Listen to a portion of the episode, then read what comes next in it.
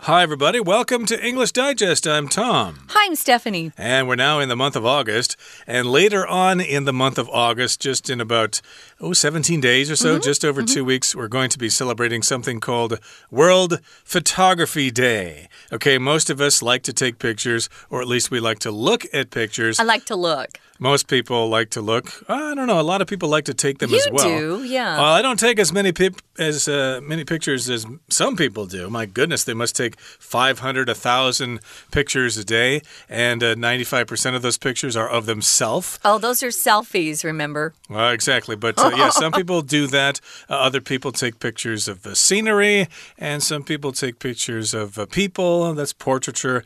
And uh, we're talk we're going to talk about all forms of photography in today's lesson. But yeah, just in a couple of weeks, we're going to be celebrating World Photography Day, and uh, of course, that means we're going to learn a little bit more about photography in today's program. So let's get to it. Let's read the entire contents now, one time.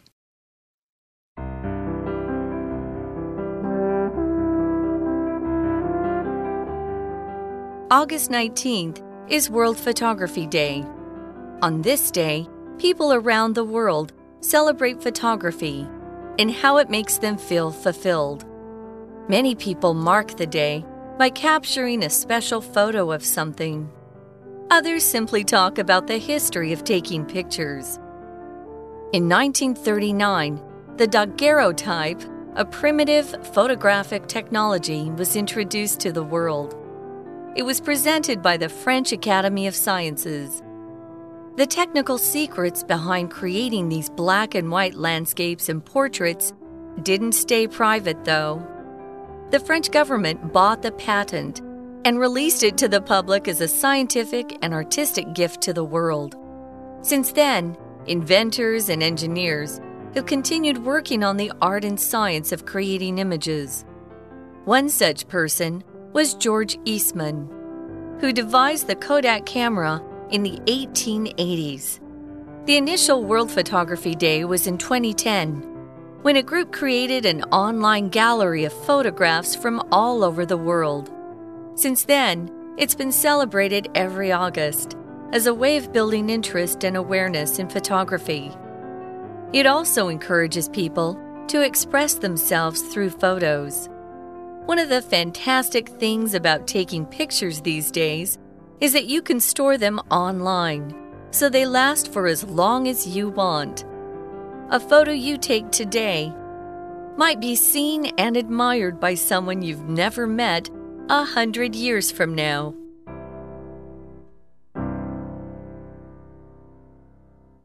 Okay, again, this month on August 19th, we're celebrating photography on World Photography Day. That's the title of our article for today. And again, here in the first paragraph, it tells us August 19th is World Photography Day. We should mention that photography is the art of basically taking pictures. And be careful of the pronunciation of this word because the accent is on the third syllable in this particular case. Photo excuse me. The accent is on the second syllable in this case, photography. Whereas if you talk about a photograph, a picture, then the accent is on the first syllable. So, on this day that they created back in 2010, uh, August 19th, is supposed to be a day that people just remember photography and how much they like photography. And even if they're terrible at it, maybe, uh, you know, they're still interested in getting better. I bought a better camera thinking it would help me take better pictures, but I'm just bad. I think some people don't have that gift. So um, don't ever ask me to take your photo. Well, on this day, it says people around the world really celebrate photography, at least those who are interested, and how it makes them feel fulfilled. If you feel fulfilled, it's a feeling of happiness and satisfaction. Usually you get that feeling because you've accomplished some goal that you set, or maybe you've been developing your, your talents. Maybe you're getting better at some sport that you love. And so you start to feel fulfilled. We often use this word, guys, to talk about how some people feel about their jobs, their careers. Some people really feel fulfilled uh, by the, the careers they've chosen. Remember, guys, this is one of those adjectives where it has two. You can use fulfilled or fulfilling, but never use fulfilling for a person, just for things. Uh, photography is fulfilling, but for people, photography makes them feel fulfilled. Um, but don't use uh, photography makes them feel fulfilling. That's wrong. So mm. be careful with that. We have quite a few adjectives like that, interesting being one. You can be interested in something, but you really shouldn't say that you're interesting yourself because it sounds like you're very you're very arrogant mm, or boring and bored. Boy, am I boring today. Don't say that. Uh, no, I'm bored today because I don't have anything to do. Gee, I don't want to hang around uh, Lisa because she's a boring person. I feel bored around her. The same usage there. And uh, yes, you feel fulfilled because photography is fulfilling. Yeah. And many people mark the day by capturing a special photo of something. So, yeah, think of something to take a picture of, use your imagination, and take a special picture and post it online. That's what many people will do, but others simply talk about the history of taking pictures or they talk about the history of photography, which we're going to do in the next paragraph. Yep, we sure are. We're going to be talking about um, the history of photography. How did it start? You've probably noticed that um, if you go past a certain point in history, we no longer have what looks like old photographs. It looks like they're just paintings of people that are around. And so we're going to talk about when it first started. Well, in 1839, uh, the French were busy over there coming up with a way to take photographs. It was called daguerreotype. And uh, that's what they named it, of course. So it is a primitive photographic technology. Now, photographic um, actually has the zhongyin on the third syllable. So th these are kind of tricky. We have a photo with the emphasis on the first syllable, photography. The emphasis is on the second syllable, and this adjective here, photographic, the emphasis or zhongyin is on the third syllable. Sorry about that. Kind of crazy. Primitive means uh, something that existed long ago. And sometimes we use it if we're talking about some sort of technology or something that existed in an early stage of something's development. For example, if you've ever seen those old Mac computers where they look like uh, they're just really tiny and they look like a little face is on it, um, those are primitive Mac computers. Uh, those were so long ago. Mm. I don't even think people would know how to use them. Um, the young people, at least these days, if they saw one, they were kind of fun. Yeah, like the old Atari commute computers or the yeah. Commodores. Sure. Those are kind of primitive computers. And yes, back in 1839, we had this uh, really old photographic technology called the daguerreotype, uh, named after the inventor Daguerre, a French guy. Daguerre. uh, yeah, oh, yeah, I guess you would say it that way if you were speaking Francais. But uh, this particular photographic technology was introduced to the world at that time, and it was presented by the French Academy of Sciences, which is a scientific institution in France, or at least it was at the time. And the technical secrets behind creating these black and white landscapes and portraits didn't stay private, though. So, of course, if you're talking about a technology, you've got technical aspects or technical secrets. So, technical, of course, is the adjective for technology, using special scientific skills and stuff like that to do something. So, we have these technical secrets or technical details. Right. So, the secrets behind creating these black and white landscapes and portraits didn't stay private, though.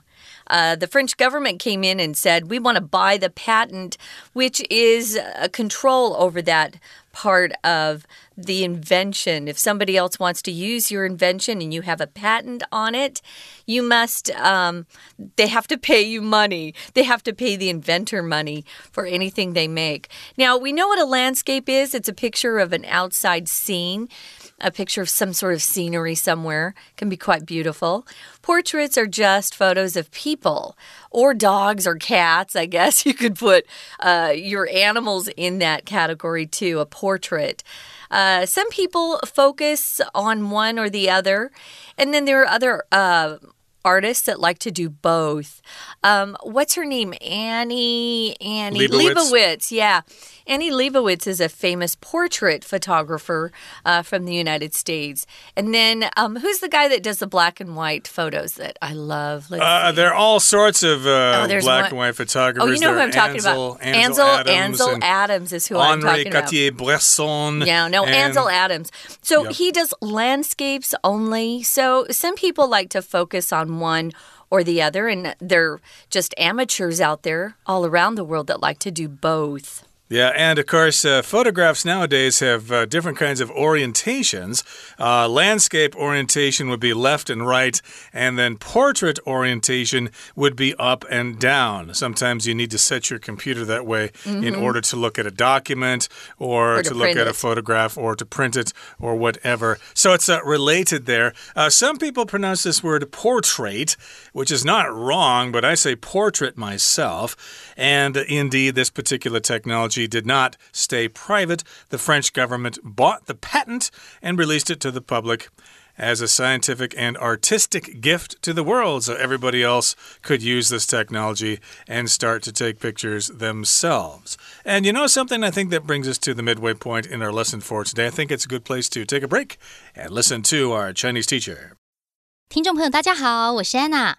现在已经进入八月了，不晓得你们知不知道八月十九号有一个特殊的节庆，你知道吗？其实八月十九号啊，叫做世界摄影日 （World Photography Day）。所以，我们今天呢，也来看一下世界摄影日的历史吧。不过这一天呢、我们这个文章是设计成刻漏字。那么在这个刻漏字的这个五题当中，我们可能要特别注意的就是第一题。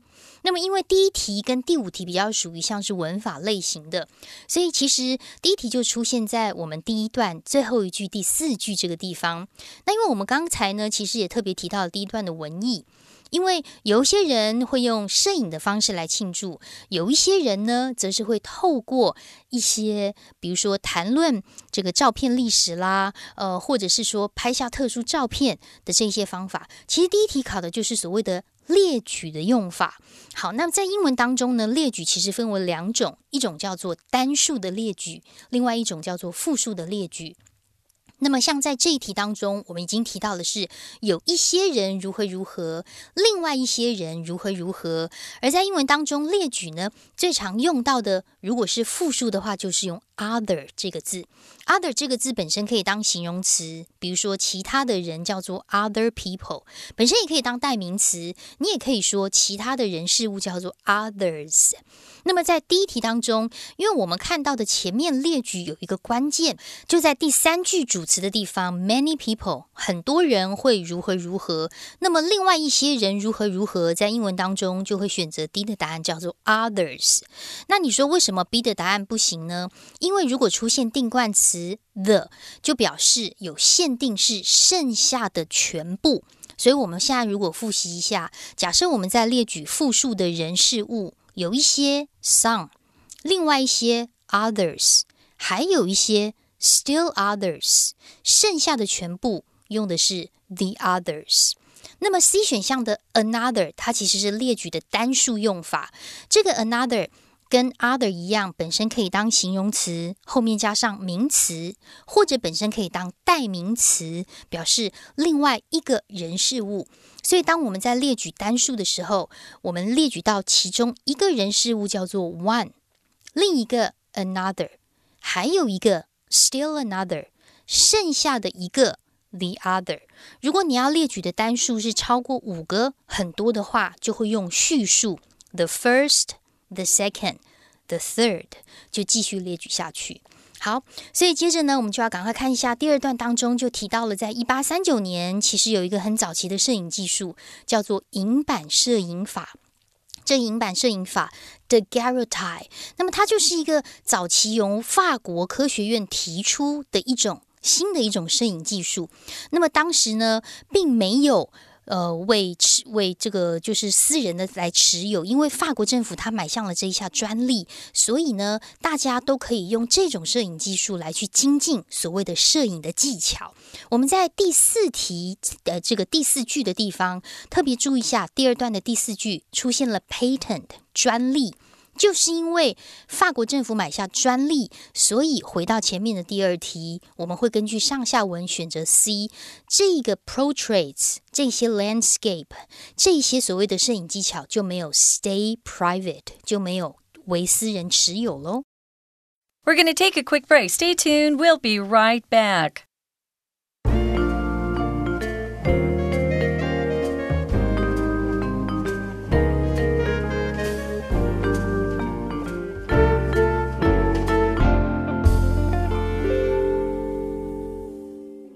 Welcome back, guys. We're talking about photography. Um, August 19th, that is coming up in a few weeks, is World Photography Day. When we left you, we were talking about uh, a primitive photographic technology called daguerreotype. It was um, invented in France uh, by uh, a a person, but what happened was the French government came in and bought the patent from that person and then released it to the public so that everybody would have access to this technology and wouldn't have to pay a fortune to use it. Thank goodness, because we we've been able to uh, keep so much of our history alive through photography in these photographs. So we talked about the technical secrets, what technical means. Um, it has something to do with whatever science is used or some sort of device is used for something. So we've uh, now got this um, technical ability to take photographs. Of course, things have changed since it was first uh, developed, but let's go back in history. Once the French government bought the patent or the, the legal rights to use that particular invention or technology and released it to the public, then we had other inventors and engineers who kept working on it, making further changes and further modifications to make it better. You know, when something is first invented, it's not perfect. They will they will continue to work on it. One person that made a lot of progress on the technology for photography was George Eastman. And if you've heard of the Kodak company, you'll understand that's him. He owned the Kodak company, that's his. So George Eastman devised the Kodak camera way back in the 1880s. Yes, and they may be talking about the Brownie camera here, which was a camera by Kodak that regular folks could use. You would have this camera that had film in it, and you take pictures, and then you take it down to a specialist, and then they develop the film for you, and then return the camera to you with a fresh roll of film that you could use again. So, indeed, that was uh, revolutionary at the time because regular folks could actually take pictures, they could take snapshots of their friends and family, whereas before that, uh, you had to be a specialist. Like when Mathew Brady, for example, took pictures during the Civil War, he had to bring his darkroom with him in a wagon. Wow. When he took the pictures that were uh, taken on glass plates inside a view camera uh, that you had to change the plates for each picture for. Uh, he actually had to develop them right away,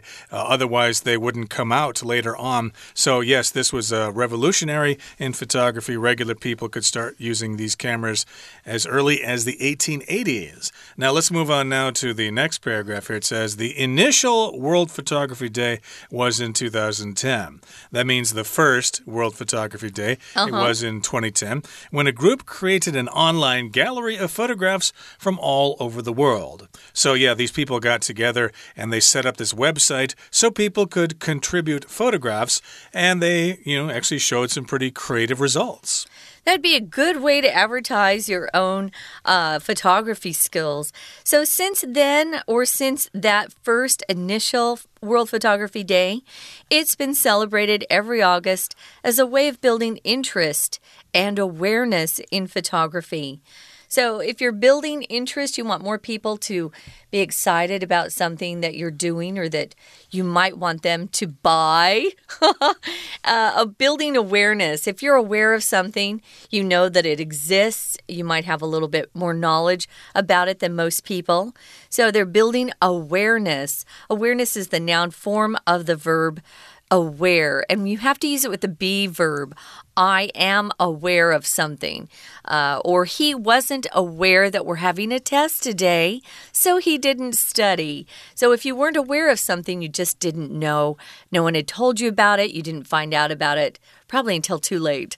Yeah, and I think most people know about photography. Everybody knows about pictures and stuff like that. Sure. But I think the point is uh, there are other things involving photography, or there are other aspects of photography that maybe a lot of people don't know about, like the uh, unique functions that your camera can do. You can do, you know, filters and things like that, or multiple exposures, or long exposures and things like that. Mm uh, mm-hmm. there are lots of uh, different aspects to photography that they were perhaps trying to get other people to know about. And this website or this group also encourages people to express themselves through photos or photographs. Mm -hmm. Yeah, don't just take snapshots of your friends or selfies in the bathroom or something like that. There are lots of creative options uh, available to you with photography, and you can express yourself. When people look at your photograph, they can say, Ooh, I can tell the person who took this picture mm -hmm. is a really happy person, whereas the person who took this picture uh, really thinks about things a lot. Yeah. I have two good friends who are very good. Uh, one friend, uh, Tom knows her as well, Jenny Xu. I follow her Instagram just because I love her photos so much. She takes really beautiful photos. And then I have a friend in the States who always goes on these exotic vacations to get cool photos. Typically, she's more into the landscape or scenic photos than uh, the portraits. But yeah, it's pretty cool. I admire that talent and that gift uh, because I don't have it, but you can get better. Even if you aren't very good, you know, initially or at first. You can take some uh, lessons. Go online. There are lots of uh, sites that'll help you take better photos. Um, nowadays, it seems like everybody just takes selfies and then does the YouTube videos, but uh, there's more to photography than that. So, one of the fantastic things about taking pictures these days is that you can store them online because they're digital. Uh, I'm with Tom. I remember learning how to take photos on a camera, and you needed a real film that you put in the back. It was a roll. And if you opened the back of the camera before you were finished, it ruined your pictures because it was exposed to light. These days, things are so different with digital uh, capabilities. Um, so you can store them online and they last for as long as you want. That's the way digital goes. It's just really a long term way to store things. Uh, indeed, you can, of course, store them yourself on your hard drive, or, you know, I would advise you to keep all your SD cards once you fill them up. Don't reuse them uh, because you never know if the website is going to, you know, go away. It's going to be uh, hacked by, uh, you know, people with wanting ransomware or something like that. So, you know, I usually put mine, I don't store them on a website. I actually put them on a hard drive, uh, you know, that I just buy extra hard drives and hmm. store things like that. External hard drives, yeah. that's an option too. There are many different options for photo storage. Yeah. So in this particular case, though, it seems like a lot of people are happy to store them on the cloud because they're always there. You can access them no matter where you are. But uh, I'm kind of old school. Yeah, that's fine, but uh, you should have some other ways to back them up as well because if the photographs are gone, they are gone forever. Yeah. And you can never get them back. Now, a photo you take today again might be seen and admired by someone you've never met a hundred years from now. So, to admire something means you really respect that thing and you really like that thing. You can admire a person, for example. Uh, maybe you have a role model. Maybe your teacher in school set a good example for you, mm. so you can really admire that person. Yeah, so a photo you take today uh, might be seen by someone who is alive long after you're gone. Uh, our writer here. Uh, puts this little scenario to paper. It might be someone a hundred years from now who is able to see some digital copies of things you took as you were alive and taking photographs of yourself, your life, and things you love. Could be interesting. Indeed, it could. And uh, there are lots of things to learn about photography, but uh, don't be overwhelmed by it because modern smartphones yeah. can do all sorts of things. They're pretty good, huh? Yeah, you don't have to be intimidated by, you know, people with big, huge cameras that cost, you know, tens of thousands of NT dollars. Your smartphone can take lots and lots of nice pictures, so don't be intimidated. Get out there and shoot away. Yeah, yeah. I actually upgraded my phone eventually because I wanted a better camera. And boy, was it worth it. I have a much better camera. So even if I'm kind of shaking a little bit or I'm not quite focused right, my camera helps me and makes the picture turn out a lot better than I deserve. Right now, guys, someone who is going to explain a little bit more is our Chinese teacher. Let's listen now. 也就是从那个时候开始啊，很多的发明家跟工程师呢，就一直不断的持续致力创造一些图像跟艺术，还有科学。其中一个就是 George Eastman，他发明了柯达相机。不过我们看到了第三段，接下来在这一段当中到第四句的地方，第四句特别注意一下，主词是 one of the fantastic things，它是一个 one。它是一件事情的概念，所以第四句的动词，我们看到后面的是 be 动词单数 is，而 is 后面的 that 到句尾可以用中括号哦，因为在这里的 that 连接的是一个主词补语，整个名词的概念，也就是说这件事情啊，就是其中最棒的一件事。哪一件事情呢？在中括号里面，我们看到后面有一个 as long as you want，这个部分就可以注意一下，因为其实。最后面句子当中的 last 是一个动词，last long 持续很久，持续多久呢？我们现在看到的 as as 是一个形容词或者是副词，它在原级当中的一个比喻的句型。后面第二个 as 是如同的意思，如同好像，就像你想要的那么长，as long as you want。好，所以在这一题的话呢，我们第四题根据上下文还是会用 store，因为其实在线上你就是可以无限的保存很多不同的照片，而且你拍的照片或许从现在开始的一百年之后，还会被你从来没有看过。看到过的人可以欣赏哦，所以后面的第五题呢，其实 A、C 跟 D 的答案都是到现在为止。可是根据文艺呢，其实他要讲的是，你从现在开始一百年之后，从来都没有看过的人可能会看见你的作品。所以第五格根据文艺的话要选 B。以上是我们今天的内容，或许八月十九号我们也可以拍个照来纪念一下哦。我是安娜，我们下次见。